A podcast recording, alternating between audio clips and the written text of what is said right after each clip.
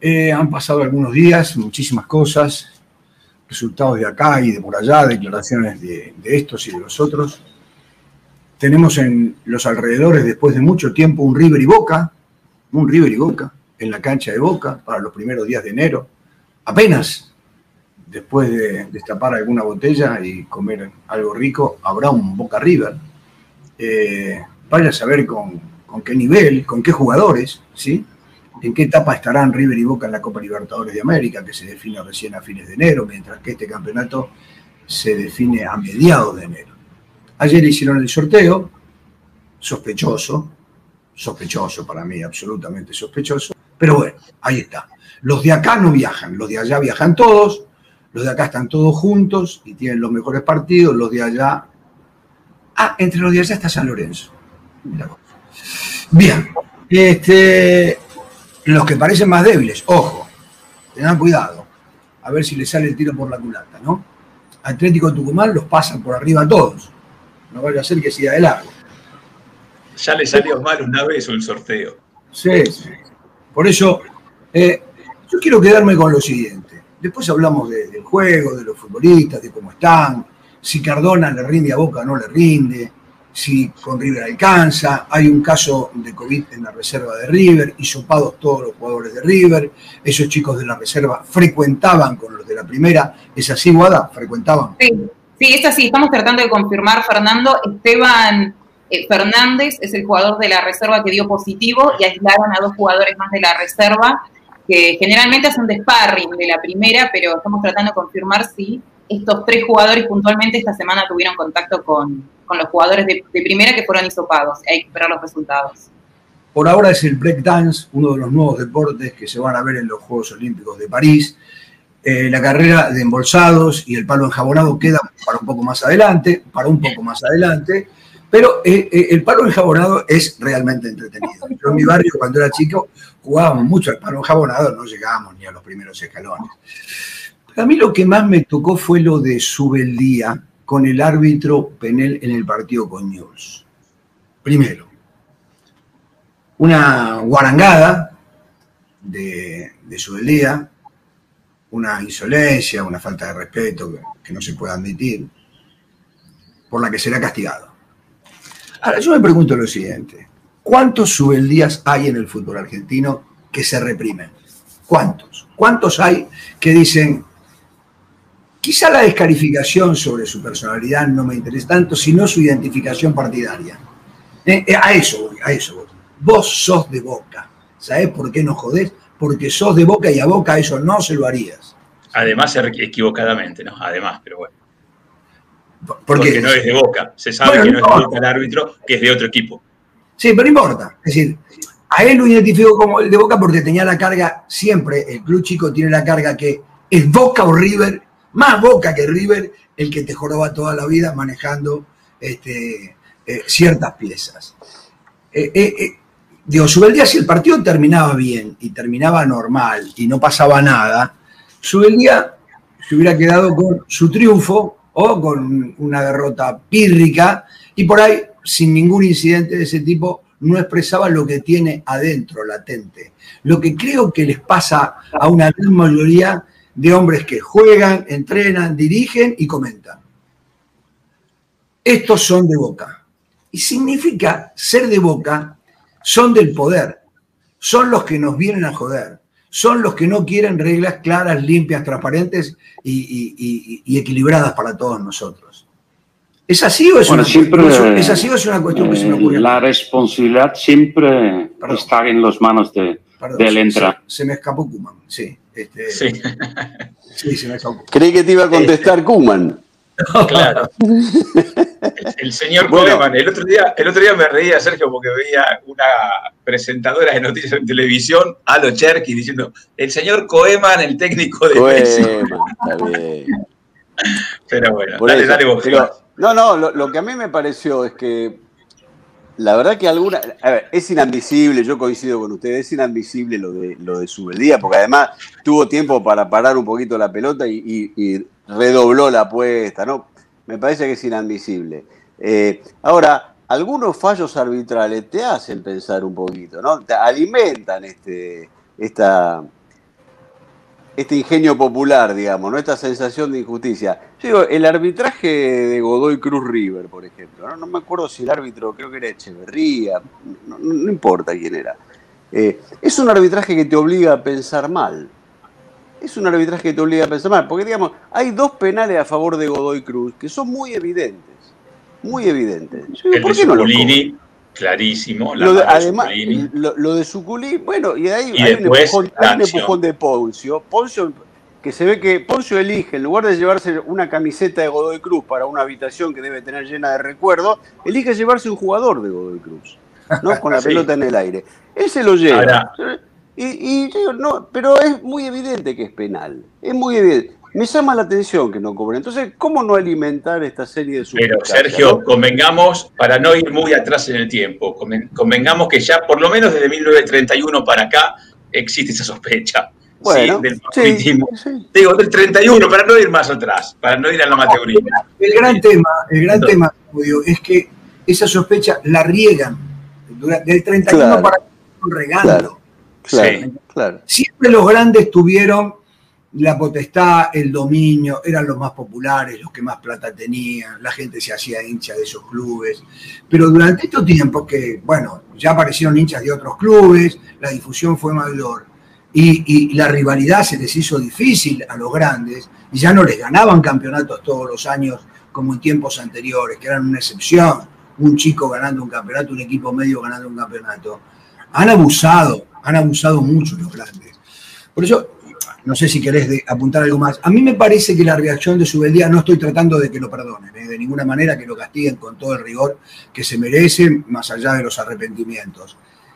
En el fondo es un grito de guerra de Subeldía. Señores, ¿saben qué pasa? Ustedes nos tratan así porque somos la NU. Si fuera Boca, no los tratarían de la misma manera. Eso es lo que me parece que pasa. ¿Me dan un segundo? A ver, ¿se escucha esto? A ver. Ah. A ver, a ver, a ver, un minuto. Ronald Kumon. ¿Se escuchó? Ronald Kumon. A ver ahora. Ronald Kumon. ¿No se escucha? No. Sí, eso es como hay que decirlo, ¿no? Es como hay que decirlo. Ronald Kumon. Ronald Kumon, así hay que decirlo. Ah. ¿Sí? Digo, ¿Cómo se pronuncia? Fui a, las pronunciaciones tantas veces.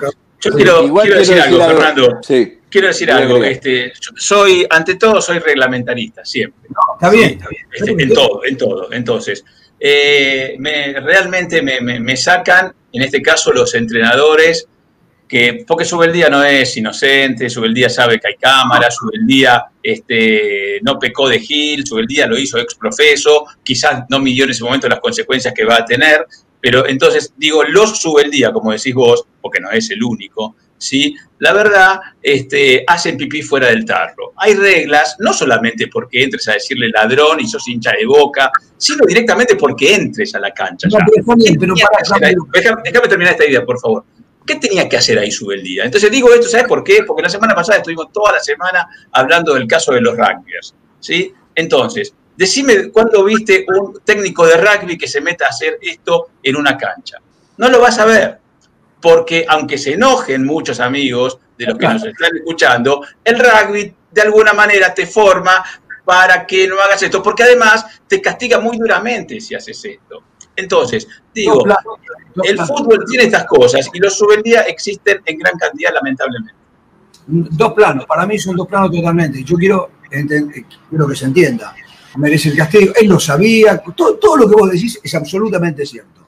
Digo, listo, terminó esa página, la damos vuelta, merece el castigo, le van a dar dos meses, ocho fechas, que después con el tiempo van a ir este, bajando porque lo van a indultar de una u otra. Llegó Navidad y lo indultan. Bueno, eh, hay un sentimiento en el hincha del equipo más pequeño, del hincha medio, que los grandes dominan.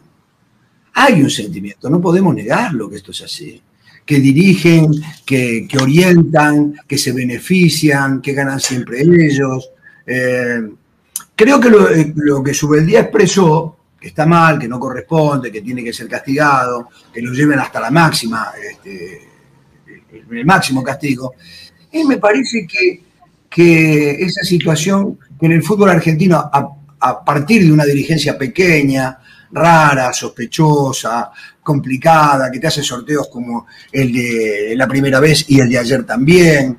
Eh, no te da, no te da tranquilidad, no te da tranquilidad. Entonces, vos acumulás una, acumulás dos. Yo todavía no sé si sube el día dirigió algún equipo grande. Por lo menos acá no, pero en, Ecuador sé que dirigió el Barcelona. Y allí me imagino que los que pelean contra el Barcelona deben pensar lo mismo. Los de Quito, la Liga y, bueno, la Liga y en eh, Guayaquil, Barcelona manejan el estofado. Y entonces, ustedes los del Barcelona, ladrones, porque son del Barcelona y todo lo demás. Hay una dependencia porque el fútbol argentino fue tutelado, organizado por los grandes siempre. Eh, y, hay, te lo dicen los propios jugadores que han jugado en un grande y en un chico. Yo lo tenía aprendido de memoria de Ruggeri. Yo jugué en Boca, jugué en River, jugué en San Lorenzo y después me tocó jugar en Lanús. Y jugué en el Logroñés. Y la verdad yo me daba cuenta que a nosotros nos ponían contra un arco muchas veces. Nos ponían contra un arco. Hay acciones que son imperceptibles pero imperceptibles, imperceptibles. Y, la cancha va haciendo de este plano, ahí lentamente, ahí, ahí no te dejan salir, no te dejan salir, no te dejan salir. Es bravo, es bravo. Acá Subeldía dirigió a Racing en, primera. Pero más allá de eso, Fernando, yo a, lo que ustedes eh, aportan, yo aporto una mirada adicional, digamos, complementaria a esto. Eh, claro que él sabía lo que hacía, porque las pulsaciones a mil, él tuvo margen para, frenar y, siguió y dobló la apuesta.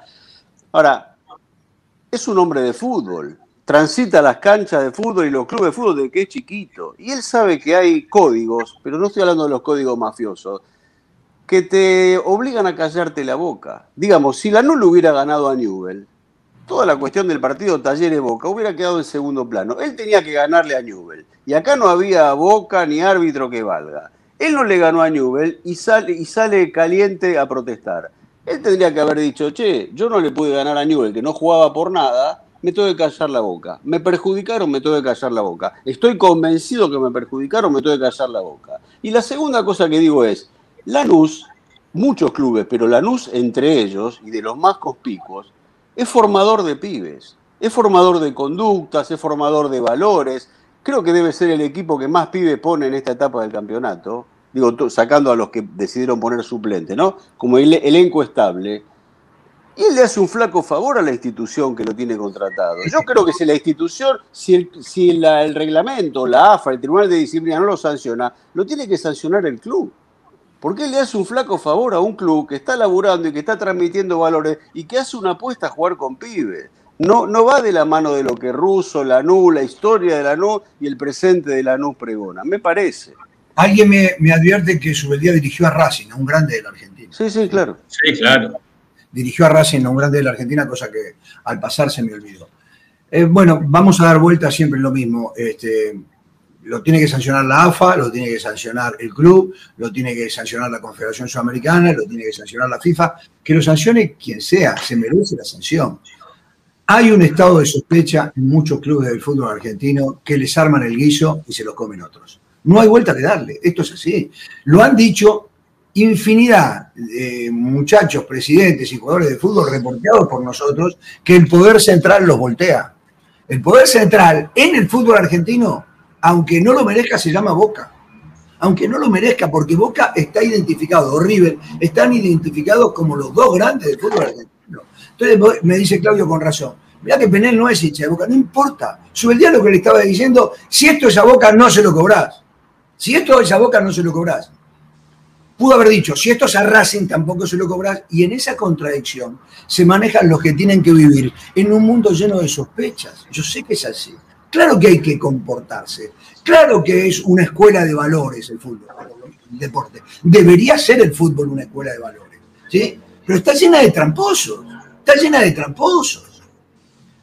Sí, igual quiero decir una cosa, Fernando. Lo, lo, van a sancionar, y está bien que lo sancionen, lo van a sancionar, como diría los Mino Pons, por buen tipo, por boludo, diría yo en este caso, ¿sí? Este, pero la verdad que no sé si es más grave lo que hizo este muchacho que aquel jugador que va con mala fe a romper rivales, como estamos viendo en la cancha, si es más grave que dirigentes que hacen trampas en los sorteos, y que juegan, este, se hacen trampas permanentemente jugando el solitario y que son ventajeros y que cambian reglamentos sobre la marcha. ¿eh? para verse favorecidos por una clasificación a la Copa o para que su equipo no descienda, etcétera, etcétera. Es un fútbol el nuestro que está realmente por todos lados desbordado este, y falto de transparencia y de realidades como nos gustaría que fuera. Una manchita más aportó su día en la otra, en la noche del domingo. No, sin duda, yo no, eh, a mí me pareció que el tema era para, por supuesto, eh, señalar que día se equivocó y mal. Y eh, la otra cuestión es que tiene que quedar latente que los muchachos de arriba se tienen que dar cuenta que se nota, que lo que hacen se nota, que lo que hacen se nota, no hay vuelta que darle, que lo que hacen se nota, que el privilegio, que el favorecer, el que guiar, el que orientar, se nota sin ninguna duda. Alguien levantará las manos y rápidamente, como me escribe un, amigo aquí, y cuando sube el día, la, su Lanul hizo un gol con la mano a boca, el gol de San, ¿se acuerda? No dice nada. Bueno, pero, olvidémonos de la anécdota, porque si nos quedamos en la anécdota, Vélez también, y Chicago alguna vez, y All Boys alguna vez, pero en general, si vos armás la torta, ¿sí? vas a ver que la crema siempre queda arriba y, la zona quemada siempre queda abajo. Entonces, este, Sí, yo quiero agregar algo. En esa lista que hizo Claudio, que se queda corto porque se pone a pensar un poquito mal, empieza a agregar un montón de cosas. Yo quiero, quiero agregar algo a la lista, que por ahí es un detalle muy menor o por ahí uno se pone muy en purista, que a mí me pareció una de las actitudes fulera del fin de semana, que es eh, el técnico interino de gimnasia, Mariano Mesera, hablándole a su colega de Huracán, a Israel Damonte, diciéndole, Irra, Irra. Bueno, una escena que uno no debiera ver, en la, en la verdad que en el deporte profesional, en ningún deporte, y la otra cosa que quiero eh, anotar en la otra columna es la actitud de los jugadores de patronato. Digo, patronato, que sabemos que no estaba incentivado porque no hay un mango ni partido por la mitad, porque si no seguramente hubieran jugado incentivados. Eh, patronato le hace fuerza a Vélez y se ve en algún momento del partido, cuando uno miraba atentamente, algunos jugadores de Vélez que en un córner, esperando un córner, le decían alguna cosita a los jugadores de patronato juraría lo que le decían, aunque no lo puedo, no tengo prueba. Algo así como, muchachos. Afloja. loco. Afloja que necesito ganar. Y vos jugás por nada. Bueno, y Patronato no ganó por, esa, por esas cuestiones absurdas del fútbol, porque hizo todo para ganarle a Vélez, no para dejarse ganar, para ganarle a Vélez. Entonces digo, yo rescato la actitud de Patronato, que jugando por jugar no se deja ganar por Vélez. Y contrasto con lo de Mesera, y, no es que haga, foco en Mesera, creo que el 95% de los técnicos argentinos en el lugar de Mesera hubieran hecho exactamente lo mismo. ¿No? Terminá, terminá que nos conviene a los dos, sacá el pie del acelerador. Em, cuando este campeonato arrancó, cuando este campeonato arrancó, em, nosotros advertimos que iba a ser un campeonato de mordanga, ¿no? Este, y realmente lo fue. Si algo, si algo, por lo menos en esta primera etapa, si algo quedó en claro es el poco interés por los partidos. Y viendo algunos encuentros como el de Patronato Vélez, el de Gimnasio Huracán, el de Boca Talleres, el de San Lorenzo y Aldo Cives, eh, hasta casi componiendo, como dice Sergio, una parodia. Yo creo que lo de Boca y Talleres era una parodia, realmente una parodia. Eh, ninguno quería, el otro se quedaba, el resultado de afuera, bueno, y ahora, bueno, ahora sí paremos otra vez. Y, eh, podrán armar el mejor campeonato, el mejor campeonato, pero si el espíritu es el que apuntaba a Sergio, eh, que Mesera le dice al técnico de Huracán, haremos, ya está, ¿sí? Que no es nuevo, no es nuevo. Yo recuerdo que Colombia se clasificó para el Mundial de Rusia, jugando el último partido en Perú, y los dos técnicos, en aquel caso Peckerman y Gareca, se miraron allá. Y los jugadores adentro de la cancha, terminó acá. Nosotros nos jodamos que tenemos resultados afuera que nos clasifican. Y había dos minutos más y al árbitro, terminaron que el otro terminó, ya está, terminaron. Bien. ¿sí? Siempre se han dado estas circunstancias. No es patrimonio únicamente de los argentinos. Eso me parece que es el trabajo este, muy fuerte que debería hacer con las juventudes, porque estos casos están perdidos, con las nuevas generaciones, de entender lo que realmente significa el fair play. ¿eh? Lo que, la convivencia deportiva bancándose lo que pase. ¿eh? Ganás, perdés, rompete el alma, entrenate mejor, este, si tenés puntería, este, y si sos un gran dribleador, driblearos a todos, pero no esperéis la ayuda de un dirigente, de un árbitro, este, de, de- un compañero por ahí, este, para que te haga pasar o que no te haga pasar. Cuando leíamos en estos días el artículo que eh, se armó en el New York Times, no sé si lo leyeron ustedes, con respecto, que hoy es reproducido por algunos diarios argentinos, a cuánto ganan los dirigentes, cuánto ganan los dirigentes, un dirigente sudamericano eh, puede llegar a, ganar 500 mil dólares por año. 500 mil dólares por año. Hay un grupo de beneficiados, que son 37 de una comisión especial, que si van a tres reuniones, o por lo menos en este caso, si las escuchan por Zoom, solo por, solo por ese hecho le pagan 80 mil dólares por cada reunión, estén en Zurich o no. Le pagan 80 mil dólares a alguno de esos 37. Creo que no hay ningún argentino. Me parece que no hay ningún argentino. Sí está el presidente de la Federación Colombiana, porque esto fue, este, es, que es el de los que ganan 500 mil dólares por año. Por ser dirigente de fútbol, 500 Ah, pero lo debe donar, Fernando, lo debe donar a una entidad de No, bienes, nada. chico, estoy Nada. seguro. Vos Eh, ponés ¿Cómo no? 500 mil por 37, ahí tenés una cifra abrumadora, en un mundo que le está pidiendo a sus empleados que rebajen los sueldos, a los jugadores que rebajen los sueldos, que tenemos la precariedad que tenemos, eh, solo por ser presidente de, la confe- de, de una asociación, la, la Confederación Sudamericana te paga 20 mil dólares por mes. Yo agrego otro, otro foco a, a este debate. ¿Para qué quiere ser uno dirigente? Y ya no digo dirigente de un club. ¿Para qué quiere ser uno dirigente de una asociación nacional? Ayer, o hoy. No, ahora, ¿sabes por qué te lo digo? Ahora Eh, muchos mucho para proyectar su vida eh, en otra Bueno, mediocre, mira, te voy a dar la y derecha, pero te- otros- está bien. otros porque se quieren beneficiar económicamente. Bueno, Y quieren, pero te voy- quieren salir de la pobreza. Vamos, vamos a suponer que, sean todos honestos, ¿no? Y que, que quieren proyectar, suponete que quieren proyectarse electoralmente, políticamente, lo cual no sería un pecado. Ahora, vos llegás a la función esta dirigencial de una entidad nacional y vos tenés la chance histórica de dejar algo, de dejar algo, de que dentro de 20 años alguien diga, che, en la gestión tal pasó tal cosa.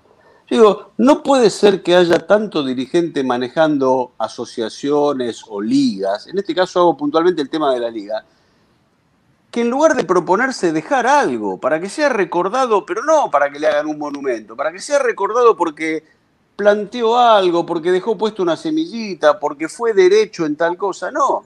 Se dedican a la miseria de tratar de beneficiar al club del que forman parte.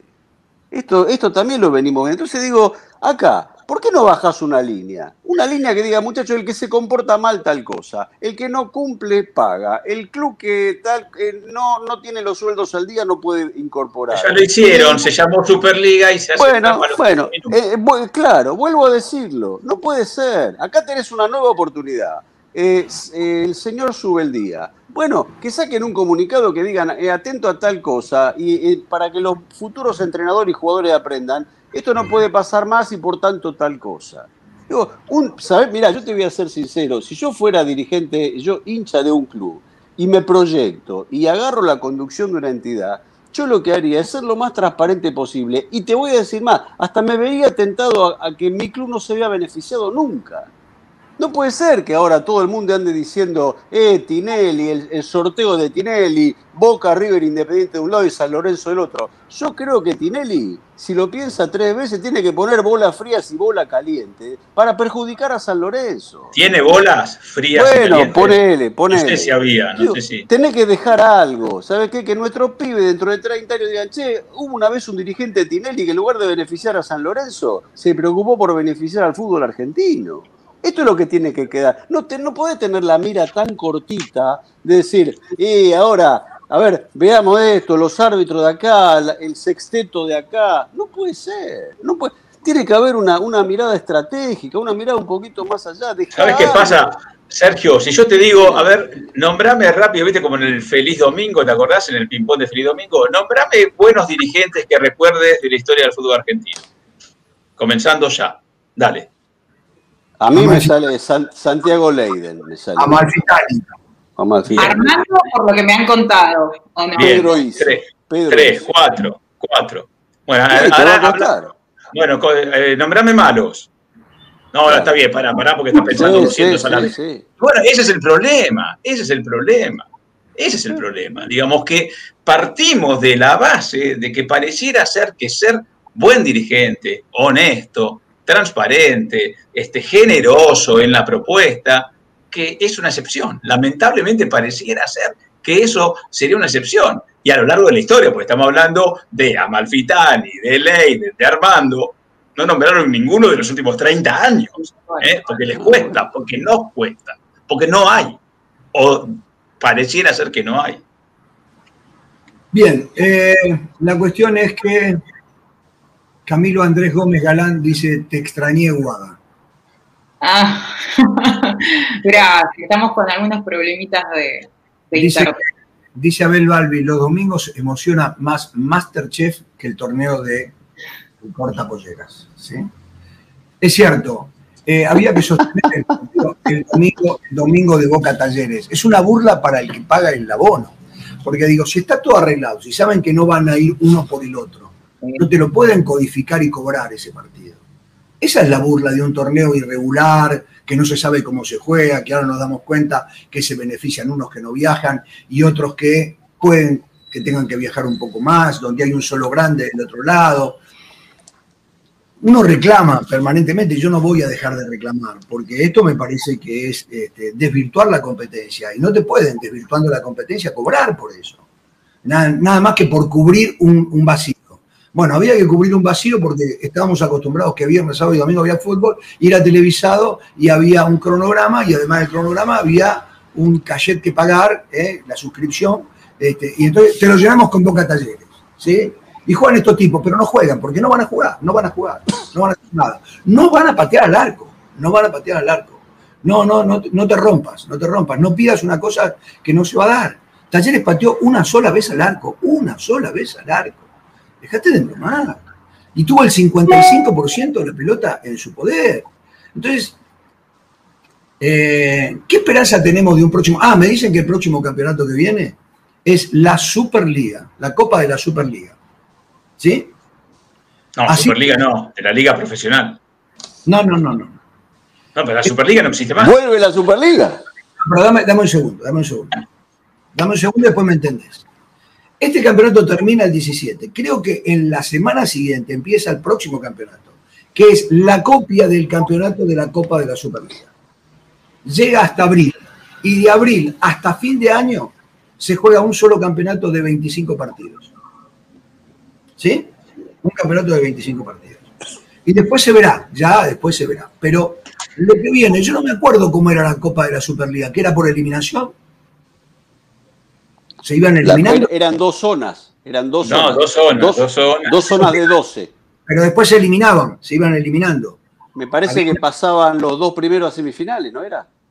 Eran dos zonas de 12 y te clasificaba para una instancia final. Sí, 24 equipos divididos en dos zonas. Pero no me acuerdo si había semifinales cruzadas, me parece, ¿no? Me parece que se cruzaban, me parece que es un torneo. Ya no sabemos nada, ya no nos acordamos nada. Ese, torneo, ese torneo es el que se va a usar desde enero hasta abril. Y de abril en adelante, un torneo largo de 25 partidos, porque son 26 los que están. Por ahora, por ahora, porque los torneos del ascenso eh, están clasificando y vaya, si queda alguno este, de los que tiene que ascender afuera, en lugar de 26 son 28 o 30, total. Tenemos que satisfacer este, lo que quiere el rey, ¿sí? Este, y el rey ha dispuesto que su equipo esté, sí o sí. O los reyes, un par de reyes que hay que estén o estén en primera división. Vamos a una semana de muchos partidos, de partidos definitivos este, importantes de Copa Libertadores de América, también de la Champions. Hoy tenemos algunos partidos de la Champions que van a clasificar. Eh, y bueno, comenzará este petit torneo, un nuevo torneo de la Copa Maradona, ¿no? Eh, esta nueva instancia en la que hay dos zonas, Argentinos, Arsenal, Boca, Huracán, Independiente y River, Atlético Tucumán, Banfield, Colón, Gimnasia, San Lorenzo, Talleres, y un campeonato de complementación que me imagino, si el de primera no le interesa este campeonato, Central Córdoba, Estudiantes, Godoy, New Racing Vélez. Racing en otra cosa, totalmente en otra cosa, claramente. Y Aldo Civi Defensa, Lanús, Patronato, Central y Unión. El grupo de la muerte. Lo que, lo que, van, a, lo que van a hacer esas tardes tórridas de enero, ¿eh? 8 de enero con 70 grados, como creyendo esto que alguien va a estar frente al televisor. ¿No es insólito que jueguen Boca y River el 3 de enero? ¿No les parece raro? Alguien dirá, en Inglaterra pasa, sí, pero las temperaturas allá son bajo cero. ¿sí? De la, década de, de la década del 20 que no hay un año sin superclásico, este año se dio creo que el 26 o 27, que no había un superclásico, o sea que todos los años hay como mínimo un superclásico. Los este año no habrá. Habrá que ver si, si se juega, si llegan a esa instancia eh, Copa Libertadores, porque se juega justo el fin de semana eh, previo tres, es tres días antes de lo que sería el primer partido de semifinales, si es que pasaran a ambos cuartos de final, lo cual parece difícil, ¿no? Pero bueno. sí, bueno, que lleguen y ver qué equipo podrían llegar a poner tanto Boca como River, ¿no? Yo imagino que titulares o no, no sé. Antonio dice siempre, Antonio dice siempre que Boca y River, aunque estén mal, ponen los titulares. Que, es difícil encontrar un clásico que hayan jugado los dos con suplente, es muy difícil. Este, yo recuerdo uno, jugaban los dos la Copa Libertadores, que jugó Daniel Labruna de 10 en River, que no era titular, por supuesto, el padre no lo ponía pero es, bravo, ¿no? Poder encontrar. Este... Bueno, pasó cuando fue lo de la Sudamericana, si no, no recuerdo mal, Antonio se debe acordar, cuando fue lo del gas pimienta, ahí hubo tres superclásicos, ¿te acuerdas? Porque eran los dos de Sudamericana y uno en el medio del campeonato, y, le metieron mayoría de titulares a aquel del campeonato que en realidad no definía nada. Eh, lo que importaba era la Sudamericana, y sin embargo, de verdad, en general ponen. Acá me parece Boca tiene la obligación de ganarlo este partido.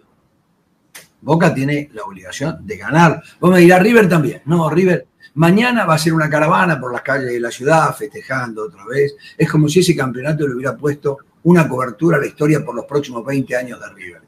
¿Pero cuál decís, Fernando? ¿El del 3 de enero o el de la Copa? No, el de, no, digo, el de Madrid, el, torneo de Madrid, el que ganó River, envolvió los próximos 20 años de River. Cualquier cosa que vos le decís a lo de River, mira, yo la verdad estoy en Madrid todavía disfrutando. Pero además no solo Madrid, Fernando, creo, a ver, Guada, corregime, creo que son las últimas cinco eliminaciones, ¿no? Las últimas cinco veces que jugaron Boca River, definiendo eliminaciones, ganó River. O sea, no es solamente Madrid. Ah, seguro. Está, Mendoza para acá. Está el de Mendoza, nadie se acuerda. Mañana para, para, para, No, los hinchas se acuerdan. Cuando, cuando vos decís obligación, eh, hablas de, un eventual choque de Copa Libertadores, no del 3 de enero. Dame un segundo. No, el 3 de enero. Todos los, otros son importantes, dice Claudio. Por, el único que van a hacer una caravana es por el del Madrid. ¿sí? Salen de la Avenida de Mayo y no sé qué, y, se van hasta la cancha de River recorriendo toda la ciudad mañana a la tardecita. El único, es cierto, después cinco que no le puedo ganar. Ahora, Boca está, la tiene clavada acá, acá, acá, acá, acá. Este partido del 3 de enero es terrible para Boca. Terrible para Boca, terrible, terrible, terrible. Boca lo tiene que, lo empata y es otra vez, no le podemos ganar a este. Pero y aunque lo gane, no va. ¿Qué no, no, no. Lo pierde. Pará, pará, pará. Es en la cancha de Boca, además. ¿eh? Vos me decís, lo gana, no pasa nada. Agua tibia en la piel de Boca. Lo pierde, las manos en llamas, las manos en llamas. Olvídate, sé lo que te digo. Vos tenés idea en un mundo que el meme, ayer ya había meme, el mundo del meme, de la cargada, de, ellos que se suman todos. Este, no, los perturba, no quieren saber nada. Se lo dijo Gallardo. Gallardo el otro día dijo, yo no sé si muchos querrán jugar el partido. ¿eh? No sé si tendrán ganas de jugar un partido como este. ¿sí? Gallardo los torea de lejos todavía. Los tiene en la pero, espera, pero espera, esto coincide... Sí, sí. No, que Cardona y Sandy habían declarado que lo querían jugar y que lo jugarían contra River todos los fines de semana. Digo, ya empezaron, ¿no? De un lado y del otro. Yo pregunto esto, si hubiera una semifinal, eh, una, una final, Boca y River recién se encuentran en la se podrían encontrar en la final de la Libertadores, ¿no? Sí, solamente. Eh, con lo cual, es cierto lo que dice Fernando, porque entre el 3 de enero y esa eventual final falta todo el mes. Ese momento es el partido, yo estoy de acuerdo. La otra cosa que digo es, vamos a reactualizar esta vieja polémica. Para mí, si uno hace un cálculo muy racional, digamos racional, yo le pregunto a ustedes, de los próximos de las próximas 10 Copas Libertadores. ¿Ustedes no creen que hay alguna posibilidad más o menos cierta de que se repita por lo menos una vez o más de una vez una final Boca River de América? No, puede darse. En esta, en esta Bueno, puede darse. Bueno, quiere decir que, quiere decir que eh, Boca tendrá la chance de tener una revancha frente a River en una final. No será en Madrid, será en Río de Janeiro, en Cali o en Córdoba, no importa. Tendrá una revancha. River no tiene más revancha del descenso. Para mí se reactualiza esa vieja discusión. No hay con qué darle al descenso. Para mí, discúlpeme lo que digo, Diego, se Diego enojará Antonito, Antonito se debe estar- le debe estar agarrando urticaria. No Es hay cierto. manera. Mirá vos, Diego Fernández dice, es cierto, el partido, este, el partido de Madrid cubre los próximos 20 años. River se puede ir a la B de vuelta que no va a pasar nada. No, todo lo contrario. No, todo pero lo a ver, a ver, si vamos, si vamos por ahí en esa balanza, este, no tengo duda desde el primer día cuando empezó esa absurda discusión. Es mucho más grave irse al descenso que perder un clásico, aunque sea la final de la Copa. Pero ni hablar. Claudio, sobre todo hablar. porque la, la final de esa, ese tipo de final de Copa, podés Sí. avisorar una revancha. Es lo que Pero digo, supuesto, avisorar una revancha. Por supuesto, por supuesto. En la opinión pública o en la opinión publicada, como ustedes quieran llamarle, queda latente el Boca River en Madrid y lejos el descenso. Sí, Lejos. porque es lo último, cuestión Fernando. temporal. La gente, la gente se acuerda de lo de ayer nada más. Es lo Claro, último, temporal. Porque es lo último, nada más. Puede ser, puede ser.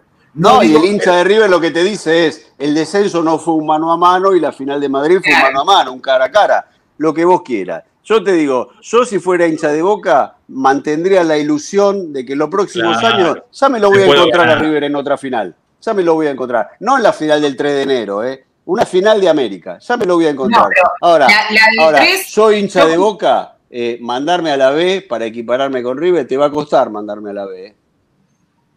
No, pero yo coincido con Fernando, ¿eh? el partido, el clásico del 3 de enero para Boca, ¡Uh! tiene que ganar, lo tiene, además, para nosotros, la verdad que yo tenía muchísimas ganas de ver el Boca de Russo, este Boca, este Boca con el, con el River de... Bueno, Bueno, es Claro, posible. Mirá, voy a decirte algo más. ganar, pero voy a decirte algo más en tren de suspicacias. Así como el ambiente del fútbol hoy mira el, sorteo este y dice que el sorteo lo hizo Tinelli, digo, no, no es una acusación, es lo que, lo que suena, ¿no? Con algún, con algún viso de seriedad. Eh, a mí me decía un tipo de la televisión hace 10 días, voy, a, voy a traducir el mensaje, porque no me acuerdo las palabras exactas. Una vez nos jodieron con lo clásico, dos veces no nos van a joder.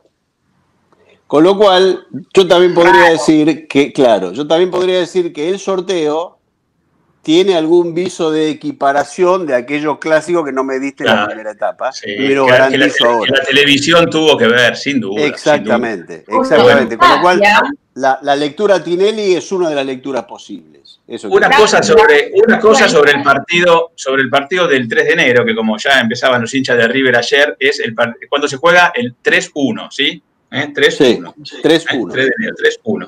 Bueno, este, digo, este, al margen, digo, o- OJ, OJ, con que Boca llegue ya afuera de la Libertadores. Es muy probable. Boca primero tiene que pasar al Inter, lo cual no es tan simple. Y eventualmente debería eliminar a Racing, lo cual todavía es mucho más complicado. Es decir, Boca puede llegar muy golpeado, ya eliminado de la Copa Libertadores, a ese partido del 3-1. ¿Sí? Con lo cual, ya no tendría Copa Libertadores, le quedaría jugar un clasiquito donde River le pondría, si yo fuera Gallardo y ante esas circunstancias, no los suplentes, sino la quinta, ¿eh? ganame si querés y festejá lo que quieras. O sea, porque la verdad no hay equi- equivalencia, no, no se puede equiparar una cosa con otra. Pero ojo a ese escenario, porque todos dicen, ah, a po- a- acerca de las semifinales de la Copa. Muchachos. Boca puede quedar ya eliminado. Es muy probable que Boca Claudio, River, pero River también. River también puede quedar eliminado. Pero a, ¿eh? River, pero, pero a River no tiene tanta necesidad, ni tanta Ah, urgencia. eso River sí, puede esta sí. copa y no le va la vida como le va a Boca. Eso sí.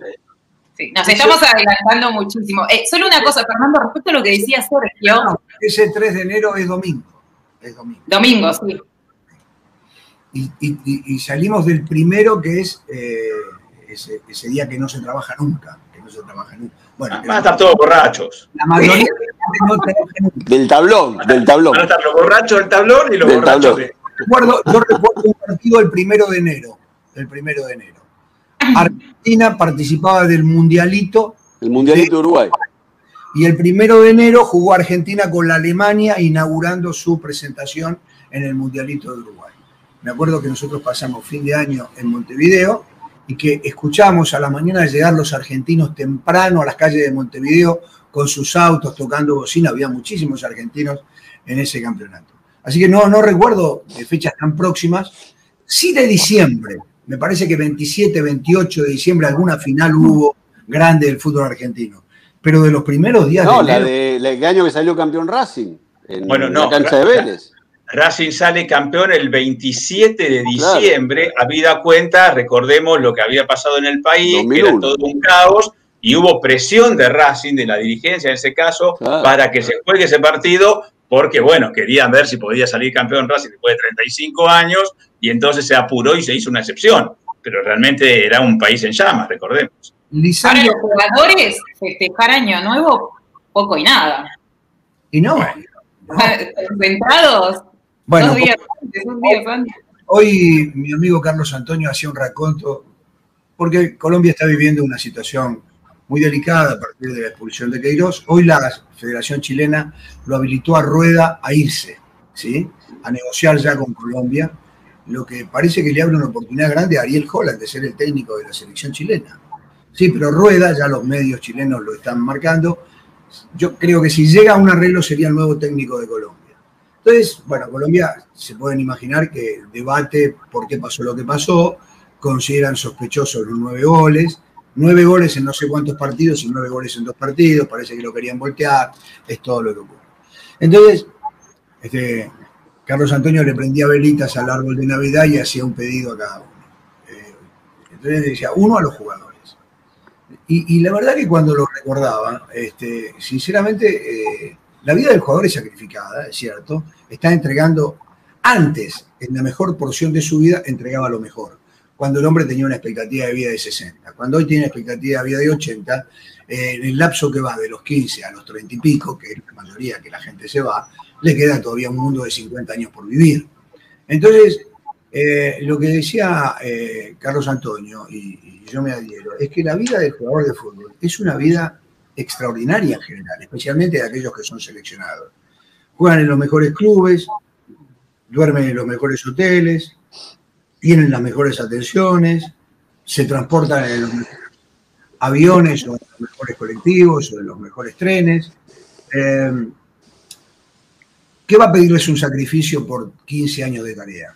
Si sacrificio se llama este, privarte de una comida, dejar de ver a tus hijos sábado y domingo, porque los ves lunes, miércoles y viernes.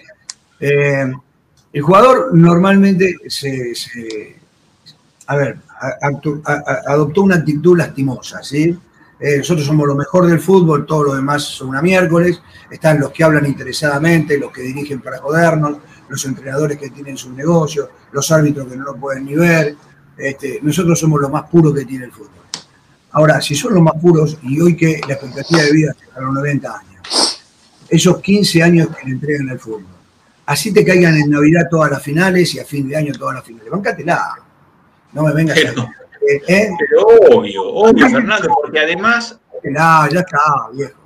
Pero además, digo, ponete en la piel. El futbolista es muy egoísta y el futbolero es más todavía y tiene la cabeza muy cerrada muchas veces.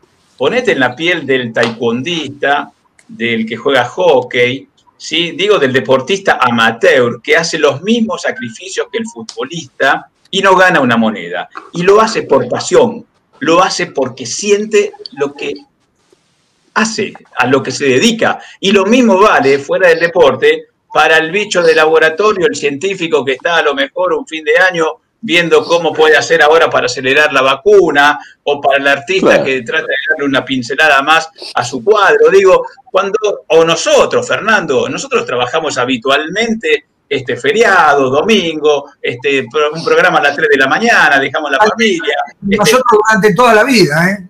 Exactamente, exactamente. Si tenemos la posibilidad de tener trabajo durante toda la vida. Y no lo hacemos porque cobramos un extra, porque en general no cobramos un extra, y ni siquiera por eso lo hacemos porque nos gusta esto y entendemos que bueno, que la radio, que la televisión es un servicio, pero no, pero lo hacemos porque nos gusta venir y no nos quejamos. Entonces, digo, realmente el futbolista, y yo no sé si muchos se quejan, muchos lo hacen a lo mejor porque este, que queda bien quejarse, pero la verdad este, es, es absurdo, como decís vos, son privilegiados en todo tipo de cuestiones y porque pierdan un fin de año, ay, un brindis, no van a levantar la copa el 31, levantarla el 4 de enero, papá. Muy fuerte están entre nuestros amigos el Boca River. Más doloroso es que el rival te quite la más ansiada, la copa. El descenso es una circunstancia. Pero que bueno. Boca te digo con respeto, nadie se muere en las vísperas. Por aquello que estaba anunciando Federoski que Boca podía quedarse afuera antes.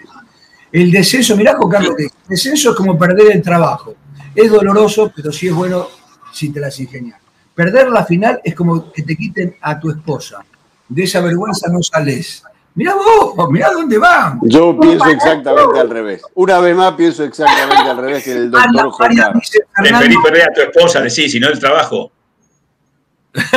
Claro, exactamente. Por eso pienso al revés. el pueblo de Boca espera la revancha del Maracaná. Así todo vuelve a la normalidad. Es lo único que queremos. Este, ahí está, es el ejemplo más claro. Suponete que juegan Boca y River, ahí está, juegan Boca y River en el Maracaná, eh, se cumplen esa, esa, esa, esa, probabilidad que existe, y Boca le gana a River la final del Maracaná. Contame las cargadas del 9 de diciembre quedarán empardadas por las cargadas del 30 de enero, que será 29 de enero, no sé qué, en el Maracaná. Ahora, contame cómo hacer para empardar el descenso. ¿Cómo hacer para empardar a los hinchas de River rompiendo las, las inmediaciones del Monumental? ¿Cómo haces? ¿Cómo, cómo, ¿Cómo reconstruís un escenario para que sea análogo a aquel? No, sin duda. Eso de boca, único. Ahí está. Quiere decir que el hincha de River se jacta pero, de algo que a lo que, que tiene. No, que todo, todos los días tiene. Pero Guada, el hincha de River tiene que mirar todo el tiempo el fixture, lo que pasa, dónde se juega la final, terreno neutral, para ver si le dura el, la, la, vacuna que le inocularon. El hincha de Boca, que, que, sufrió esa final, pero tiene la chance, no tiene que mirar todos los años a ver cómo le pasa. Es mucho más improbable que le pase sí, lo que le pasó es, a River. Es, es muy probable que Boca es muy probable que Boca descienda en general porque los resultados no le son tan adversos. Y segundo, porque si sigue el Chiquitapia no va a haber más descenso de por vida, muchachos. Así Ahí que, está, por ejemplo. Eh, no va a descender nadie más. Ahí está. Ahora, ¿vos podrías decir que no va a haber más Copa Libertadores? No podría decir no. que no va a haber más Copa Libertadores. Ahí es un gran ejemplo. Eh, volviendo a lo de los jugadores, ¿ustedes creen como eh, vienen declarando que todos tienen ganas de jugar? O los entrenadores, tanto Gallardo con lo que dijo como Russo, de jugar, volver a enfrentarse entre ellos? ¿Jugarse ahora? ¿Ahora? ¿En este campeonato? Sí. Digo, yo lo creo que, que debe haber. Está buenísima. Gallardo, sí, que vengan, los quiero enfrentar, bueno, quiero jugar. A, a ver, a mí me parece que ahí hay que separar. Una cosa es ser entrenador. Yo a Gallardo le creo, pues yo lo vi muy enfático, como lo dijo, ¿eh? hasta con un tono medio de desafiante como dice Fernando. Yo le creo a Gallardo que Gallardo quiere jugar de nuevo. Si viene dulce, vos estás, hablando, margen... vos estás hablando, Sergio, eventualmente de la final de Copa, no el 3 de enero. No, no, el, me imagino que Guada pregunta enero... por la final de Copa. Por la final ah, de porque Copa, el, 3, el, 3 de enero, el 3 de enero es un partidito. El 3 de enero no por lo menos uno, por no lo menos uno de los dos estará fuera de la Copa o no. Y si los dos siguen en la Copa, será un partido de suplentes, chicos. Vamos a ser serios. Porque tres días después van a estar jugando semifinales de la Copa. Entonces, si siguen en la Copa, tres días después juegan y no les va a interesar este, el partido del 3 de enero. Pondrán suplentes, un, un, equipo mixto y demás. Partidito. Y si no, será un partido con uno de los dos, por lo menos, uno de los dos, pueden estar los dos afuera de la Copa en ese momento, con lo cual tampoco el partido va a importar demasiado, que además no es la final de la, de la Copa Maradona. Es un partido de la fase regular. La respecto fase. de la final, respecto de la final de América, yo en lo que uno se plantea, ahí yo noto una asimetría. Yo digo, el hincha, no hablo del partido del 3 de enero, eh, hablo de una revancha de la de Madrid. El hincha de Boca la quiere cuanto antes porque tiene la, la, la chance de borrar aquella afrenta. El hincha de River si te la puede diferir como un cheque a 60 días, te la patea para adelante. No hace falta. No, River te lo dice, no hace falta. La fecha anterior, la fecha anterior al clásico del 3 de enero se juega el 27 de diciembre, ¿sí? Tenés 28, 29, 30, 31, 1, 2. Siete días.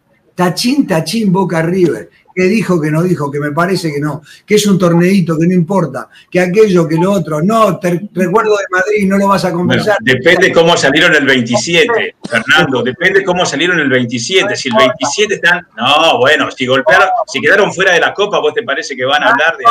No importa, no importa, es Boca River, es Boca River, es Boca River. Ah, pero bueno, pero para Dios hincha. Bueno, por eso mismo, para los hinchas no. Para los medios. Bueno, pero no desde el sentido común, pero digamos, nosotros no. A ver, ¿qué podemos estar hablando nosotros el 28? River juega de local, pues son todos los partidos de local, River, con Arsenal, la fecha previa, y Boca con Huracán, también de local. No, van a ir calentitos con triunfo los dos. River habrá jugado la anterior con Huracán de visitante. Y no, pero vos hablas del torneo local, yo te digo de la Copa. los últimos partidos de Copa, Libertadores. Sí, bueno, pero eso son Racing y, Nacional, ahí ya ¿Qué Fecha es, ¿Qué fecha es del campeonato local? ¿La quinta es? ¿La cuarta? La quinta. no, la, que se juega River y Boca. La cuarta es la, penúltima. La, cuarta, la cuarta. La cuarta, sí. No, no, no, este es eh, van a llegar gorditos los dos, no sé por qué. No sé por qué, me da Para mí es un amistoso de verano como los de Mar del Plata o Mendoza, con el pan dulce todavía ahí atragantado. pero Claudio, pensá, también pensá la abstinencia juega, ¿eh? Tuviste todo un año sin clásico, por ahí hay una carga pero va, a depender de la copa, de qué equipo pongan. Si ponen suplente, Sergio, a vos te va a importar ese clásico. Ahora, si juegan lo mejor de lo mejor, fantástico. Todos vamos a estar pendientes. Yo creo que importa, yo creo que importa. Más allá de la copa, para mí, Boca River importa. Superclásico no, y. como hincha lo decía, igual, Para, bueno, insisto, porque esto empezó así. Boca lo tiene que ganar. A River, si no lo gana, lo gana y lo pide. No le importa, River no le importa. Parece que va más cómodo River en la Copa Libertadores Nacional que Boca que tiene a Racing. Me parece que alguien me dirá, tiene que pasar a Inter. Entonces, a Boca se le acumulan muchos problemas. Inter, Racing, Boca. A eh, River, ¿me entendés? Muchos problemas. Pero ahí hay fecha, ¿cómo es la última fecha de Libertadores la que se superpone con esa? Si, si los dos ganan, suponiendo que los dos ganan, Boca ya pasó a Racing y River pasó a Nacional y ya jugaron un partido de semi, no. No, no, la semi, la primera es el 6, Sergio. por eso te digo, el River Boca cae antes de la primera semifinal. Antes de la primera. Antes de la primera. ¿El River Boca por el campeonato local? Sí. Antes de la primera semifinal de Copa sería. el River Boca y, después se juega la primera semifinal. Sí. ¿Qué día se juega la primera semifinal? Tres días después. Tres días después. Ah. Sí. Por eso te decía, ¿entendés, Fernando?